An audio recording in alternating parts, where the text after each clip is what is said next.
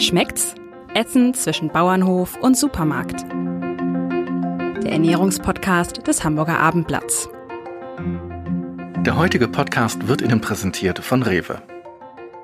Wir von Rewe wissen, dass sich aus kleinen Dingen Großartiges entwickeln kann. Deshalb fördert die Rewe Lokalpartnerschaft gezielt kleine und mittlere Betriebe vor Ort. So stärken wir den ländlichen Raum und helfen, das Wissen und die handwerklichen Fähigkeiten zu bewahren. Hochwertige Lebensmittel aus der Region sind die Früchte unserer Arbeit, weil Wertschöpfung vor Ort beginnt. Die Rewe Lokalpartnerschaft für eine nachhaltige Zusammenarbeit mit lokalen Lieferanten und Erzeugern. Weitere Informationen unter regional.rewe.de. Ja, liebe Hörer, herzlich willkommen. Die Herbstferien und unsere zweiwöchige Pause sind um und wir fragen wieder, schmeckt's? Schmeckt's? Das ist der Podcast rund ums Essen und die Ernährung. Meine liebe Kollegin Angelika Hilmer und ich sprechen mit Menschen, die Essen herstellen, verarbeiten, verkaufen oder sich sonst wie äh, irgendwie gut damit auskennen. Heute geht es um das schmackhafte Thema Fleisch und ich sage herzlich willkommen Peter Radbruch aus Moin. Ostdorf. Wunderschön. Ja, auch von mir einen schönen Tag. Die Fleischerei Radbruch ist in Ostdorf und die gibt es seit fast 50 Jahren. Nächstes Jahr feiern sie ihr 50-jähriges Bestehen, das ist das Jubiläumsjahr. Ähm, sie ist die einzige Hamburger Fleischerei, die selbst schlachtet und nicht nur die Tiere verarbeitet. Peter Radbruch führt die, den Betrieb in der dritten Generation zusammen mit seinem Vater Hans-Peter Radbruch. Ja, und die erste Frage, die man vielleicht in einem Ernährungspodcast einem Fleischer stellt, ist, wie essen Sie das Fleisch am liebsten? Haben Sie da ein Rezept für uns? Am liebsten saftig und kross angebraten, also sprich äh, von jeder Seite drei Minuten das schöne Rumsteak. Also schön heiß werden die Pfanne oder der Grill und dann halt so circa zwei bis drei Minuten pro Seite und das muss richtig schön kräftig rot von innen sein. Das ist mir so immer das liebste Fleisch, was ich gerne habe. Ein schönes Stück Rindfleisch Genau, richtig schönes von der Rumsteak, Wiese. schönes Oh, da kommen wir noch drauf. Vielen Menschen ist beim Fleischankauf auch die Haltung der Tiere wichtig. Was sagen Sie denen? Ja, dass unsere Weidetiere, sagt das Wort ja auch schon, Weidetiere definitiv 365 Tage außerhalb der Stelle stehen, sei denn sie kalben. Die Bullen stehen immer draußen, sei denn es sind 10, 15 Grad minus, das können die Tiere natürlich nicht so gut ab. Dementsprechend werden sie dann halt in die Stallung gestellt und haben eigentlich überwiegend nur reines frisches Gras zu fressen, sei denn sie sind im Stall. Ne? Dann kriegen sie ja natürlich Silage oder halt Grasfutter, Heu und sowas. Das sind die Rinder und die Schweine? Die Schweine, die sind auch Freiluftställe, sind auch mit Ausgang nach draußen. Es ist ähm, so ähnlich wie, ja, eine Hundetür, so ähnlich kann man das vergleichen. Da gehen sie durch und können rein und raus, haben viel Stroh zum Spielen. Eine Kette hängt mittendrin, dann haben sie so Kratzbürsten, wo sie sich dran bürsten können, dran schubbern können. Also die sind pudelwohl und fidel. Da geht es Ihnen vermutlich besser als ähm, vielen Tieren, die am Ende irgendwo in äh, Supermarktpackungen landen, oder? Da gehe ich mal von aus, ganz stark, ja. Es gibt ja auch andere. Es gibt äh, diverse staatliche Tierwohlinitiativen. Ähm, vieles ist da natürlich reguliert. Geht Ihnen das weit genug? ich sag mal so, es gibt, Tierwohl ist ja, mit dem einen fängt das an, mit dem anderen hört das auf. Jeder definiert das ein bisschen anders. Ähm, ein Tierwohl sollte so weit sein, dass ähm, jedes Tier vernünftig gehalten wird. Artgerecht ist auch immer so eine zwiespältige Frage. Artgerecht, das eine, der einen Hund bei sich zu Hause, sagt, das ist artgerecht, wenn er acht Stunden zu Hause ist. Und ein Schwein und ein Rind ist genauso. Also sie müssen genauso viel Freilauf haben wie jeder andere auch, also wie ein normales Haustier. Man sollte es vernünftig und artgerecht halten. Also artgerecht ist sehr schwer zu ähm, definieren. Also auf eine Quadratmeterzahl zu begrenzen oder irgendwas anderes ist ähm, sehr schwer, das zu definieren. Wie engmaschig sind eigentlich die Kontrollen? Also, dass man, dass wenigstens die staatlichen Mindeststandards ein, eingehalten werden. Reicht das? Ähm, definitiv ja. Es sind immer so zwischen ein bis äh, dreimal im Monat. Das kann auch äh, auf drei Monate geschoben werden, je nachdem wie die Tierhaltung ist und wie die Tiere sich dementsprechend verhalten. Aber ansonsten ist das in Deutschland oder in Norddeutschland ziemlich gut strukturiert, was Tierwohl angeht und Tierschutz.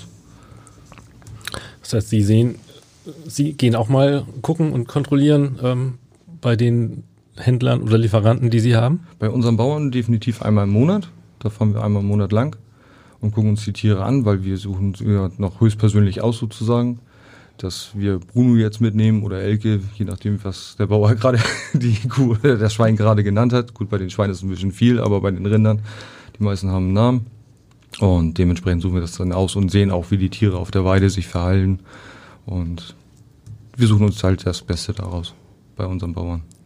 Weide äh, impliziert ja zwei Dinge. Einmal das Futter, also dass die Tiere dann eben Gras fressen, zumindest die Rinder. Und zum anderen eben der Auslauf, die frische Luft. Wirkt sich das eigentlich auf die Fleischqualität aus? Auf jeden Fall wirkt sich das mhm. darauf aus. Man merkt, dass die Muskelstrukturen ein bisschen fester sind, das Fleisch ist ein bisschen dunkler. Ähm, die Kraft in den Tieren selber ist äh, ein bisschen anders, als wenn jetzt eine Stallfutter, Silage da drauf einwirkt oder halt Mastfutter und die halt 365 Tage drin stehen. Es ist weniger Bewegung, die Tiere sind ein bisschen fetter und dementsprechend, das sieht man am Tier, am Schlachtkörper nachher, wenn das geschlachtet ist. Was spielt die größere Rolle, das Futter oder, oder der Futter Auslauf? Und Auslauf? Schon zusammen. Das ist ein ne? zusammenhängender Punkt. Ich sag mal so, mhm. wenn ich jetzt in der Küche den ganzen Tag sitzen würde und äh, nur kochen würde und den ganzen Tag essen, wiege ich auch einmal mal 350 Kilo anstatt meine 75 oder 80 Kilo. Ja, keine Bewegung. Klar. Woran würde denn ein Kunde erkennen ähm, oder erkennen können oder Anhaltspunkte finden, wie so ein Tier gehalten worden ist, wenn es sich jetzt, äh, wenn er sich jetzt verschiedene Stücke Fleisch anguckt? Also eine Laie ist ziemlich schwer, das daraus zu erkennen, wo welches Tier gehalten worden ist weil aufgrund, er hat das Tier ja vorher nicht kennengelernt sozusagen, so wie wir, sondern es liegt ja nur in der Truhe sozusagen, beziehungsweise im Tresen drinne und da sieht man nicht, welche Haltung da vorgenommen wurde. Man sieht höchstens am Futter so ein bisschen, ist das jetzt ein bisschen ausgeprägter, habe ich eine schöne Fettstruktur drin. Gut, das kommt natürlich auch dran, äh, welche Rasse das ist, aber überwiegend sieht man das so ein bisschen in der Fettstruktur, ob das jetzt ein bisschen ausgeprägter ist, ist es ein bisschen magerer oder so. Das, und dann kommt das auch dran, welches Teilstück das ist. Mhm. Stichwort Rasse. Rasse spielt ja auch eine große Rolle äh, in der Fleischqualität, glaube ich. Diese alten Rassen werden zumindest immer immer gelobt dafür, dass da eben eine besondere äh, Fleischqualität mit verbunden ist. Sehen Sie das auch so? Ähm, ich nehme mal an, Sie verarbeiten ja eher so das äh, Industrieschwein oder Hybridschwein. Nein, oder? wir sind auch schon eher aufs Hausschwein wieder zurückgegangen seit 40 oder 45 Jahren beziehungsweise knapp seit 50 Jahren. Nächstes Jahr ist es ja soweit endlich, dass wir 50 Jahre feiern können. Ähm, äh, die Hausschweine sind ein bisschen gedrungener, sie sind ein bisschen kräftiger, sie werden anders ernährt und es ist auch eine andere Struktur vom Fleisch ist. Die ist ein bisschen fester, sie ist ein bisschen dunkler, die ist nicht ganz so rosé, wie jeder andere das äh, kennt. Das ist schon ein groß, großer Qualitätsunterschied. Wie wirkt sich das geschmacklich aus? Es ist ein bisschen, ja, der eine sagt äh, ein bisschen herber und der andere sagt, das ist ein, ja, schmeckt nach Schwein. Also geschmacklich, das Geschmäcker sind halt verschieden. Der eine sagt, das mundet mir ein bisschen mehr, der eine mag zum Beispiel das Iberico-Schwein, das schmeckt ja so ein bisschen nach äh, Nuss, sollte schmecken. Also ich schmecke da nicht wirklich etwas Nussiges raus. Also das sind die Eicheln die im Hinterkopf genau, wahrscheinlich, genau, wahrscheinlich mehr. Ja. Nicht auf der Zunge, sondern irgendwie hinten. Im Hinterkopf. Im genau. Kopf. Ja. Es gibt ja legendär äh, das schrumpfende Schnitzel in der Pfanne. Ähm, ich habe schon mal gehört, dass auch ähm, Wasser in Fleisch gespritzt wird, um eben äh, letztendlich das Gewicht zu erhöhen. Gibt es sowas oder warum schrumpfen Schnitzel? Das kommt eher durch die Schlachtung. Das ist, wenn die Tiere unter Stress geschlachtet werden, dann das Adrenalin kann nicht direkt abgebaut werden nach der Tötung sozusagen oder nach diesem Blutentzug. Und das setzt sich dann natürlich im Körper fest und zerstört die, den Muskel sozusagen und dadurch kommen diese schrumpfenden Schnitzel zustande. Mhm. Stichwort Schlachtung. Ähm, Sie schlachten selbst. Wie, wie kann man sich das vorstellen? Wir schlachten selbst, genau. Das kann man sich so drunter vorstellen, dass wir 12 bis 48 Stunden die Schweine vorher zu unserem Schlachthof bringen die bleiben dann diese 12 bis 48 Stunden, je nachdem, wann wir sie abholen können, haben ihre Ruhezeit, können sich an die Stallung gewöhnen und fahren auch den Adrenalinspiegel durch diesen Tiertransport von diesen fünf Kilometern, die wir haben, ähm, wieder runter. Und dadurch sind die Schweine ein bisschen entspannter. Dementsprechend haben wir halt weniger Adrenalin da drin in, in dem Schlachtkörper nachher. Und was passiert ihnen dann als nächstes? Dann werden sie betäubt und dann gibt es halt den Entblutungsschnitt. Dann dauert das ungefähr ein bis zwei Minuten, dann hat sich das dann als Schnitzel fast regeneriert. Das heißt betäubt mit, mit, mit Strom? Mit Strom, ja. genau. Mhm. Die Schweine werden mit Strom betäubt und die Rinder werden mit einem Bolzenschussgerät sozusagen hirntot gemacht. Mhm. Ist das so die gängige Methode in den Schlachtereien oder? Bei uns ist das gängig, bei den etwas kleineren bleibt das auch wahrscheinlich gängig und die größeren Schlachthöfe, die verwenden CO-Gas. Dementsprechend werden halt die Schweine sozusagen erstickt und dadurch auch dieser Adrenalinausstoß und wahrscheinlich die Einwässerung ins Fleisch.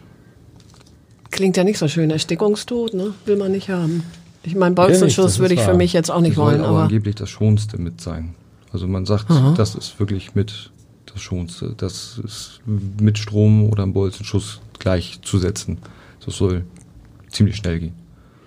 In jedem Fall, über wie viele Tiere pro Woche äh, reden wir? Zwischen 20, 25 Schweinen und vier bis fünf Rinder mhm. reden wir. Da kann man so im Schnitt die Regel setzen. Ja.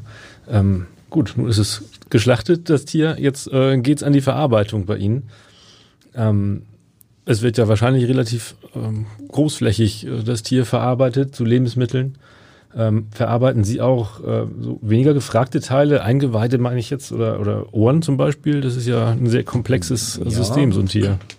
Wir verarbeiten alles am, am Schweinekörper bzw. am Rind, alles was möglich ist. Das Fell geben wir zum Gerben, dann kommen wir zum Fleisch, was wir im Laden ja verkaufen oder auch verwursten. Die Innereien ähm, gehen in die Mülltonne sozusagen, beziehungsweise es gibt auch Händler, die das dann nach China schicken und das gereinigt wiederkommt als Wurstdarm sozusagen. Also es geht nicht im Müll oder es geht in die Müllverbrennung, es ist je nachdem. In Deutschland geht es zu 80, 90 Prozent definitiv in die Müllverbrennung. Schweineohren werden natürlich aufgehängt als Hundefutter und ähm, der Stirt sozusagen, der geht ja in die Suppe und der Ochsenschwanz, was dann das männliche Glied sozusagen bedeutet, ähm, geht dann auch in die Hundewurst, äh, in die Hundeverwertung rein. Habe ich das richtig verstanden? Es gibt also tatsächlich äh, Lieferungen von, von Gedärmen nach Asien, das wird dort gereinigt und kommt zurück. Kann man so sagen, ja. Könnte man das ja auch hier neu. reinigen, ne? Würde ich mir einfach so vorstellen, dass das äh, möglich es wäre. Es gibt wahrscheinlich noch Köttlereien, die das machen und ähm, aber es ist halt zu aufwendig, das hier alles zu reinigen. Ja, aber Gedärm durch die Welt zu schicken, scheint mir jetzt auch aufwendig. Das ist kostengünstiger. ja, toll. Ui. Zu was verarbeiten Sie denn äh, die Produkte? Sie sagten ja eben schon klar, äh, Fleisch, also Frischfleisch, äh, Wurstwaren. Räuchern Sie auch? Wir räuchern auch, genau. Wir machen selber Schinken, wir machen selber handgesalzenen Speck. Das heißt, der Speck wird hand eingesalzen, liegt eine Woche in Salz drinne, wird dann gewässert. Der Schinken wird auch gesalzen mit ein paar Gewürzen.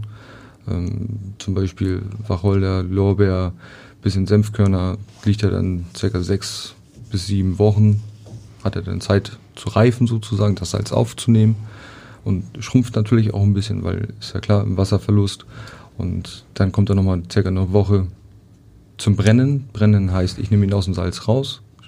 Das überschlüssige Salz wird abgerieben sozusagen. Dann liegt er eine Woche circa, wird dann 48 Stunden gewässert. Dann wird er aufgehängt und kommt bei uns in die circa 120 Jahre alte Karte rein und wird da oben geräuchert.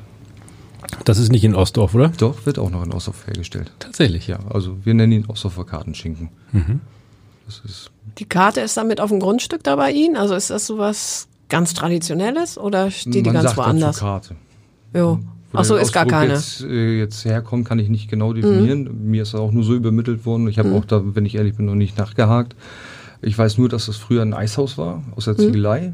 Mhm. Da haben sie früher das Eis drin gelagert, mhm. weil es ja früher keine Kühlschränke gab und dementsprechend sind das große, dicke, fette Mauern. Und da haben sie halt, der erste Schlachter, der da angefangen hat, äh, sich eine Karte reingebaut. Mhm. wir haben das dann so nach und nach übernommen. Und wie viele Schinken hängen da so? Da hängen so 50 bis 70 Stück. Was kostet so ein Schinken? Im Ganzen oder schon zerlegt? Nö, so wie er da hängt. 120 bis 150 Euro. Oh, da lohnt sich ein Einbruch. Wir sagen jetzt nicht genau, wo das ist. Nein. Fleisch ist ja so, so, ein echter Klassiker. Gibt es da eigentlich auch Trends, bei, die Sie merken bei Ihrer Kundschaft ähm, am Tresen? Ja, man merkt Trends. Also ich sag mal so, der Trend wird immer über den Fernseher, irgendwo die Köche setzen neue Trends oder ich sag mal so, ähm, Facebook, Instagram, die ganzen Barbecue-Leute setzen irgendwo einen Trend oder der Trend schwappt über die Amerikaner hier rüber, Tenderloin Steak oder wie sich das alles neumodische sozusagen schimpft. Es gibt's ja schon alles, nur es wurde immer neu benannt. Also das ist das Schöne daran. Gibt dem Kind einen neuen Namen und es ist immer wieder faszinierend, dass das wieder so aktuell wird wie vor 20 Jahren oder vor 10 Jahren, weil ich es immer so in der Reihen, wo wir eben gerade in der Reihen sagten, ist ein Ausläufer gewesen, wie ich damals gelernt habe, äh, vor 20 Jahren, haben sie äh, Dienstag ist da haben wir Schweinepfoten, Nieren und alles verkauft. War 15 Jahre still oder knapp 20 Jahre. Und jetzt fangen sie auf einmal an, wieder Nieren zu kaufen, Stirte zu kaufen, Pfoten zu kaufen, um einfach halt wieder selber Gelatine herzustellen oder irgendwas anderes zu machen. Ne? Oder machen auch neuerdings alle viel selber Wurst. Wir verkaufen auch Därme, die wir eigentlich ja zum Wurstfilm brauchen, wo wir uns auch darüber freuen, dass andere Leute Wurst machen. Ne? Mhm. Ja, ist ja eigentlich auch ein gutes Zeichen, wenn sich die Leute mit dem beschäftigen, was sie essen wollen. Ne? Definitiv, also, ja. Das ja. ist sehr schön. Also ich, ich freue mich jedes Mal darüber, auch die Resonanz zu hören, wie den Kunden das dann gelungen ist, die eigen hergestellte Wurst sozusagen zu probieren oder so. Also mich freut es, wenn sie mal was mitbringen. Das haben uns äh, viele unserer Gäste bestätigt, dass eigentlich mehr Kunden mehr fragen. Also das ist das Interesse an den Nahrungsmitteln, die man bei Ihnen auch kaufen kann. Ähm, da wächst. Merken Sie das auch? Ja, das merken wir. Also ich sag mal so, wenn ich jetzt ich hinterm Tresen stehe, es kommen doch schon öfters Fragen, woher kommt das Fleisch, wo stehen die Tiere, wie wird das geschlachtet, kennen Sie die Tiere und ähm, es ist schon ein Qualitätsmerkmal. Also die Leute kommen wirklich explizit zu uns und erschlagen uns sozusagen mit den Fragen. Hm. Müssen wir mal Ausflüge anbieten? War auch schon eine Überlegung von mir, dass wir so Bustouren am Wochenende hin, mhm. hin und her machen. Haben Sie auch schon mal Fragen nach Wurstrezepten gehabt? Bestimmt. Ja. Ne? Und gab es dann um, umgekehrt auch schon mal eine Wurst von einem Kunden, die Sie probiert haben und gesagt haben, gib mal das Rezept her, das mache ich auch, das ist fein, das habe ich noch nicht. Wenn ich ganz ehrlich bin, so weit bin ich noch nicht gekommen. ich habe zwar schon mal eine Bauernbratwurst von einer Kundin probiert oder vom Kunden, die war super lecker, nur diese Nuance hat gefehlt, weil einfach dieses handwerkliche, diese Überlegung, das fehlt noch. Also jeder fängt ja mal klein an jeder mischt sich irgendwas zusammen und bis man dieses Perfektionismus da draus hat, das dauert halt ein paar Tage. Das muss man halt dann fünf, sechs Mal gemacht haben. Ja, und Sie wissen wahrscheinlich auch eher, was fehlt sozusagen. Ne? Also genau. ähm, wenn wir das jetzt machen würden, Jan Erik, dann würden wir wahrscheinlich bei der zehnten Wurst langsam sagen, okay, die kann man jetzt Gästen anbieten. Kann man langsam essen, ja. genau. Möglicherweise. Oh, die zehnte, ich bin mir nicht ganz sicher. Ich würde mir 15 bis 20 gönnen, glaube ich. Du isst gern Wurst. ja. Wie ist das mit Geschmacksverstärkern und äh, Nitritpökelsalz? Hört man ja immer wieder in Verbindung mit dem Thema Fleisch und ja. Wurst. Also ich sag mal so, Geschmacksverstärker benutzen wir in chemischer Form nicht. Natürliche Geschmacksverstärker wie Selleriesalz oder Senf benutzen wir ja, selbstverständlich. Aufgrund halt, es muss halt ein bisschen Geschmack reinkommen, weil das natürliche Geschmacksverstärker sind. Nitritpökelsalz braucht man, um die Umrötung zu, herzustellen. Weil ich sag mal so, wenn man sich jetzt eine Bioware oder eine Biowurst kauft, die ist immer grau und durch das Nitritpökelsalz wird es halt umrötet und bleibt auch rot und ein bisschen länger haltbar. Das heißt, es ist eigentlich nur ein optischer Effekt, dass also die Wurst eben nicht, nicht grau anläuft, sag ich mal, sondern eben ihre ja, das ist ein, Ausgangsfarbe. Das behält. ist ein schöner Mankel sozusagen. Also alles, was rosé aussieht, kauft man eher, als wenn das alt und blass und grau aussieht. Also schlimm ist das nicht, dass das jetzt grau ist oder so. Definitiv nicht. Aber man findet das schöner, wenn da halt eine schöne Farbe drin ist. Sieht auch frischer aus, ne? Selbst wenn es das nicht ist. Ja, mhm. es sieht äh, angenehmer aus, mhm. ansprechender. als ein grauer Bierschinken zum Beispiel. Ne? Ohne Frage. Und das Auge und so weiter, ne? Man ist kennt es, genau. Schweinehalter klagen manchmal, dass die Preise für Ferkel und Mastschweine einfach zu niedrig seien. Ähm, können Sie das so nachvollziehen? Ja, ein bisschen. Also ich sag mal so, es geht ja immer mehr auf Tiermasse anstatt aufs Tierwohl, wo wir ja vorhin auch schon bei waren, zu sehen. Und die Großen versuchen immer diese Subvention abzunehmen. Also umso größer der Stall wird, umso mehr Schweine ich habe, umso mehr Subvention kriege ich. Das heißt, umso weniger muss ich in das Schwein investieren. Das heißt, wenn ich jetzt einen großen Stall habe und nur noch aufs Knöpfchen drücken brauche und sie werden alle gefüttert, brauche ich kein Personal, also kann ich auch die Kosten der Schweine senken sozusagen. Und daran wird das wohl auch viel mit dran liegen, dass wirklich nur noch auf Subventionen hinausgearbeitet wird, dass sie immer größer werden und immer mehr machen müssen, um halt den Preis zu halten nachher. Das heißt eigentlich mehr, je mehr Schweine, desto weniger Arbeit am Ende. Naja, so kann man es wahrscheinlich nicht ganz So sagen. ist es eigentlich richtig, ja.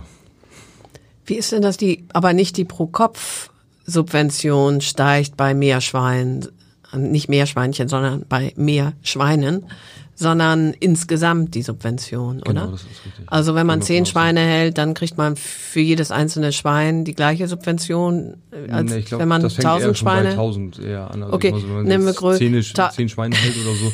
Also Kriegt wie man gar genau nix. das aufgestaffelt ist, weiß ich nicht. Ich bin Ja. leider kein Bauer. Ja. Ich müsste jetzt auch meinen Bauern mal fragen, wie das da genau Ja. gestaffelt ist, aber Nehmen wir mal 1000 und 5000.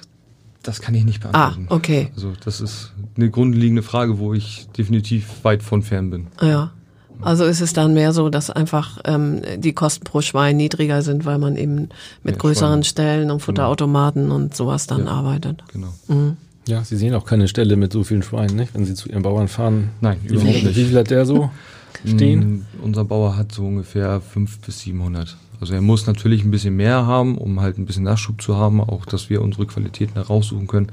Er hat auch noch ein, zwei andere Fleischer, wo er das abgeben kann, das Fleisch. Also er züchtet zwar für uns und ausschließlich für uns, aber er muss halt ein gewisses Kontingent da haben, falls mal irgendwo was stockt oder so und die Schweine nicht so wachsen, wie wir es wollen sozusagen. Es gibt ja auch mal Schweine, die ein bisschen kleiner sind und der Mensch möchte halt immer ziemlich gleichbleibend sein und wir versuchen da uns das Beste dann mal rauszupicken. Und 500 bis 700 Schweine ist ein mittelgroßer Betrieb oder eher klein? Bei Schweinen eher klein fast, ja, klein ist das ja. Ja. Das ist ein kleiner süßer Betrieb Und ganz- mit viel Auslauf und kleine süße Stellung. Das ist sehr angenehm auf dem Hof. Noch Richtung Bauernhof eben. Es ist ein kleiner Bauernhof, ja.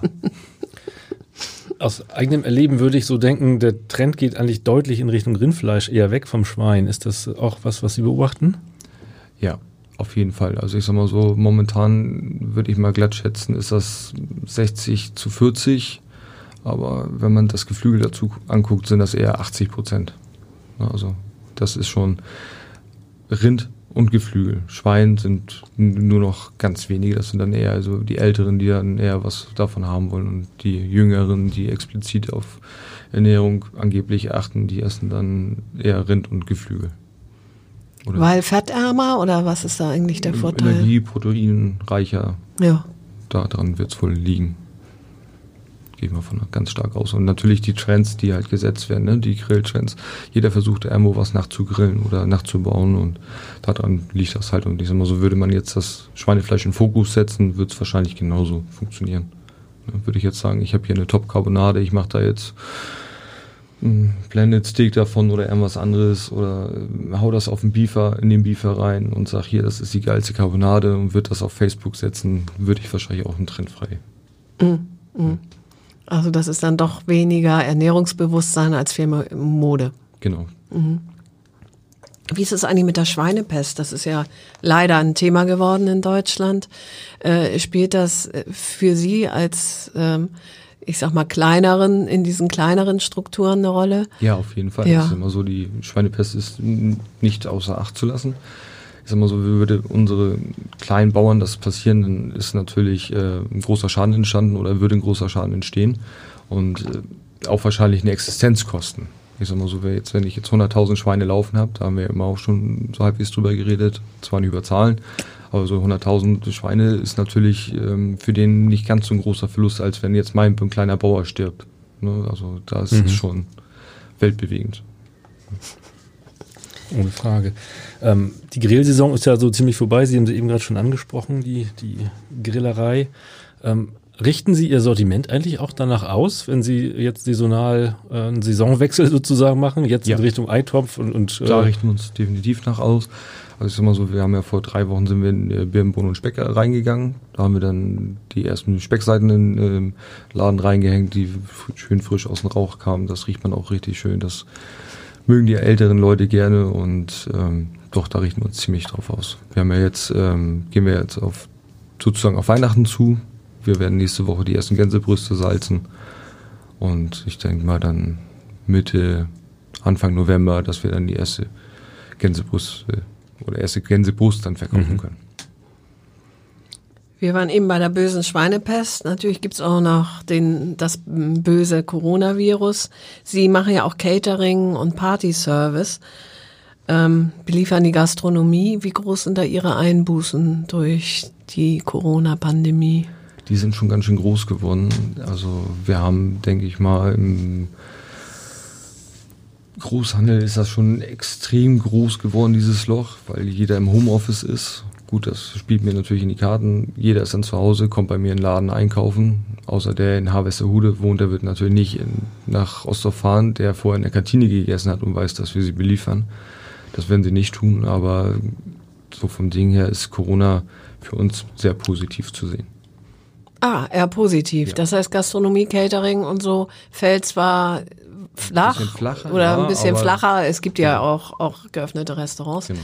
Ähm, aber das wird aufgewogen oder, oder mehr als kompensiert durch die Leute, die mehr in den Laden kommen das und sich richtig. selbst ernähren, hätte ja, ich fast genau. gesagt. Die kochen halt ein bisschen mhm. mehr und das merken wir auch. Mhm. Schade drum, dass sie halt die Großküchen halt zu haben, die wir beliefern. Aber es gibt auch noch so kleine Sparten, die fangen jetzt so langsam wieder an zu arbeiten und von 500 Essen haben wir dann halt 300 Essen.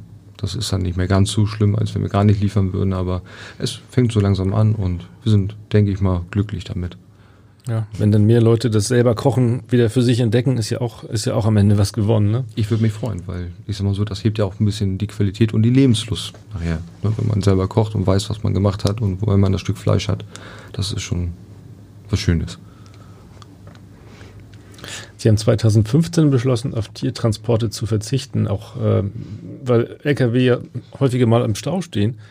An der A7 zum Beispiel äh, kommt das nicht zu selten vor. Das äh, sagen Sie, stresst auch die Tiere immens. Ähm. Das ist richtig. Also da haben wir ähm, explizit darauf verzichtet, weil ich sag mal so, die äh, in der Stadtschlachtung ist, wird immer schwerer. Wir haben auch natürlich Nachbarn, die sich nachher über den Geruch beschwert haben, zugezogene Nachbarn, was auch nicht schlimm ist, weil die kennen das nicht. Wir sind da groß geworden oder unsere anderen Nachbarn sind damit groß geworden. Und äh, Zweitens haben wir gesagt, okay, A7, du stehst jedes Mal im Stau, wir müssen den LKW umbauen, das sind hohe Kosten. Da haben wir gesagt, das können wir uns sparen, wenn wir dann oben mit einem Kollegen zusammenarbeiten, dass wir dann montags morgens hochfahren, unsere Schweine da schlachten, dienstags dann im kalten Zustand zu uns in die Firma holen und dann halt zerlegen. Und da das heißt, haben wir schon mal über 50 Kilometer sozusagen gespart. Wo stehen denn die Tiere, die Sie am Ende verkauft? Die sind in Kaltenkirchen, Quickborn. Hartenholm. Da sind so unsere Kleinbauern. Mhm. Da sind drei, vier. Und Stück. die Schlachterei ist da auch in der Ecke dann. Also die genau. Wege sind dann deutlich kürzer geworden, ja. diese 50 Kilometer, die Sie sagten. Wie weit sind denn die Wege jetzt noch das bis zum Sch Zwischen fünf und acht Kilometer. Ach ja, das so. ist ja nett. Das ist Könnte ganz man ja wenig. noch zu Fuß gehen. Die kann man eigentlich zu Fuß gehen. Ah, ja. Man könnte sie dahin die, treiben, würden sie es. Genau. Die Rinder wahrscheinlich ja, die Schweine eher weniger. Die wären dann überall, ne? Nur die nicht beim Ganz weit weg, ja. Und das machen Sie in Kooperation mit einer Schlachterei oder mit einem anderen? Ja, das machen wir mit Bernd Pockensee. Mit denen arbeiten wir jetzt seit mm, locker 20 Jahren, denke ich mal, zusammen. Also vor meiner Zeit sozusagen noch. Mein Opa hat da mal mit angefangen. Mein Opa hat es natürlich übernommen. Jetzt machen wir das so alle drei zusammen und das ist sehr schön, dass wir mit denen kooperieren können, dass er oder wir zusammen schlachten können und dann halt unsere Tiere nach Osterhof wie ist denn das bei großen Strukturen, also ähm, großen Schlachtereien für äh, Discounter, Supermarktketten? Äh, wie, was sind da so typische Transportstrecken? Wahrscheinlich durchaus dreistellig, ne? Mindestens. Denke ich mal, ja. ja. Also, wenn man so manche Kilometer. auf der Autobahn selber sieht, welche Kennzeichen da rumfahren und das sind doch schon mhm. einige Kilometer und wenn man sich so ein bisschen recherchiert, wo, wo manche Schlachthöfe sitzen und dann aufs Nummernschild drauf guckt und dann denkst du dir, okay, der ist jetzt mal locker 400 Kilometer gefahren, um zum Schlachthof zu kommen. Oder halt auch andersrum. Es geht auch welche von Deutschland irgendwo anders hin. Mit dann oft auch äh, echt überfüllten Hängern. Ne? Das liest man ja auch leider Gottes immer wieder, dass diese ähm, Transporte. Ich hoffe nicht. Also ich sag mal so, dass da doch schon die Tierärzte und die Bauern doch mehr schon drauf achten, weil dieser Verlust für die Tiere von den Bauern, die nachher gesperrt werden, whatever, ähm, ist schon immens und das wird richtig teuer. Nicht nur der Fahrer kriegt einen rein, die Schlachterei kriegt einen rein, der Verlader, der Bauer und das können auch manchmal Existenzen sein, die da wahrscheinlich eventuell draufgehen. Im Moment gibt's ja dann auch diesen Stau äh, durch äh, ähm, diese, also dass die Schlachthöfe wegen Corona zum Teil nicht arbeiten können, dass dann eben die Tiere nicht ja, sich stauen in den Ställen, weil eben diese normale Tagesration nicht weggearbeitet werden kann. Ja. Das ist ja schon auch irgendwie ein bisschen Auf jeden Fall. Das, fies. Ja, ist immer so. Fies ist es nicht. Das Schwein darf ja ein bisschen länger leben, sozusagen. Gut, ob das jetzt äh, Ob das gut ist fürs Schwein, können wir auch nochmal diskutieren, ne? Wenn, weil die werden ja nicht mehr Platz kriegen, nur weil sie größer werden, dann bei diesen Bauern. Schwierig, Das wird schwierig. schwierig, ja. Aber ich sag mal so, die fangen ja jetzt alle sehr langsam an, wieder zu schlachten und diese Corona-Regeln aufrecht zu erhalten und denke mal, das wird sich in ein, zwei Monaten normalisiert haben und die Schweine, die halt zu groß geworden sind, die werden trotzdem verarbeitet, die gehen dann in die Wurst rein oder irgendwas anderes draus gemacht. Also die werden nicht weggeschmissen oder weiter anders behandelt. Wie alt wird so ein Schwein? Zwischen sechs und sieben Monate. Und die Rinder? Die Rinder, das kommt darauf an, wie sie wir das Rind definieren. Es fängt ja beim Kalb an. Rind ist ja das richtig. Gesamt. Ja. da war was, genau. Also wir schlachten Rinder zwischen zweieinhalb bis drei Jahre. Da Werden die dann dann älter auf den Höfen, von denen sie beziehen, als woanders? Oder ist das so ein klassisches Ja, also Alter? ist immer so, der Deckbulle hat auch mal so fünf Jahre drauf, ne? Fünf bis sechs Jahre. Wenn das ein guter Bulle ist. Dann werden sie auch mal ein bisschen älter. Aber ansonsten ist das so zwischen anderthalb bis drei Jahre, kann man so sagen. In dem Alter werden die geschlachtet. Da sind sie dann schön vollfleischig. Da kann man schon beigehen dann. Und die Kälber nach ein paar Monaten wahrscheinlich, ne? Ja, ich sag mal so, Kalb ist immer so eine Definition. Also Kalb ist ja bis sechs Monate und dann fängt der Fresser an, so ab dem neunten Monat sozusagen. Dann sind das ein bisschen ältere Tiere. Sie sind nicht mehr so ganz rosé vom Fleisch her. Also ein Kalb trinkt ja Milch und nachher der Übergang zwischen sechsten, siebten, achten Monat ist ja dann, dass er auch mal ein bisschen Gras, ein bisschen Silage kriegt, dass dann halt auch die Fleischfarbe sich ein bisschen verändert. Und wie würde man, wenn man sagt, also das kleine Kalb möchte ich nicht essen, aber so ein ähnliches Fleisch, wie, wie heißt das Fleisch? Vom Fresser dann nachher. Vom Fresser. Mhm. Weil er anfängt zu fressen. Deswegen Also wenn ich zu Ihnen in den Laden käme und sage, ich hätte gern ein Schnitzel vom Fresser, Da haben wir so oder so ausschließlich.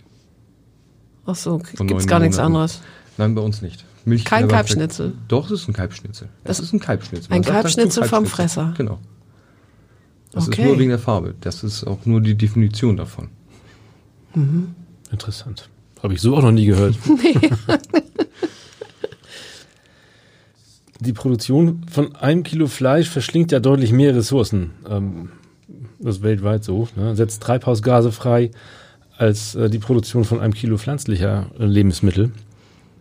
Ähm, müssten nicht eigentlich möglichst viele Menschen ihren Fleischkonsum drastisch reduzieren? Die, äh, die Frage ist ziemlich schwer zu beantworten. Also ich sag mal so, ja, wenn man das umweltaspektmäßig wahrscheinlich sieht und das alles wirklich mal hochrechnet, sollte man vielleicht sagen, okay, wir müssen halt weniger produzieren, weniger Fleisch essen. Nicht wirklich, wir müssen einfach nur darauf achten, wann wir Fleisch essen wollen, wie wir Fleisch essen wollen. Weil ich sag mal so, 365 Tage, 24 Stunden, es funktioniert nicht. Und dementsprechend sind ja wahrscheinlich auch die Treibhausgase irgendwo mal niedergeschrieben worden, dass das sich alles erhöht hat und dass das halt negativ ist. Würden wir jetzt sagen, ich esse nur zwei oder dreimal vernünftiges Fleisch, ich esse Geflügel, Rind und ähm, Fisch oder so, würde das ein bisschen aufteilen, dann würde sich das auch wahrscheinlich drastisch reduzieren. Und da wären wir ja wieder bei den Subventionen und Großstellen.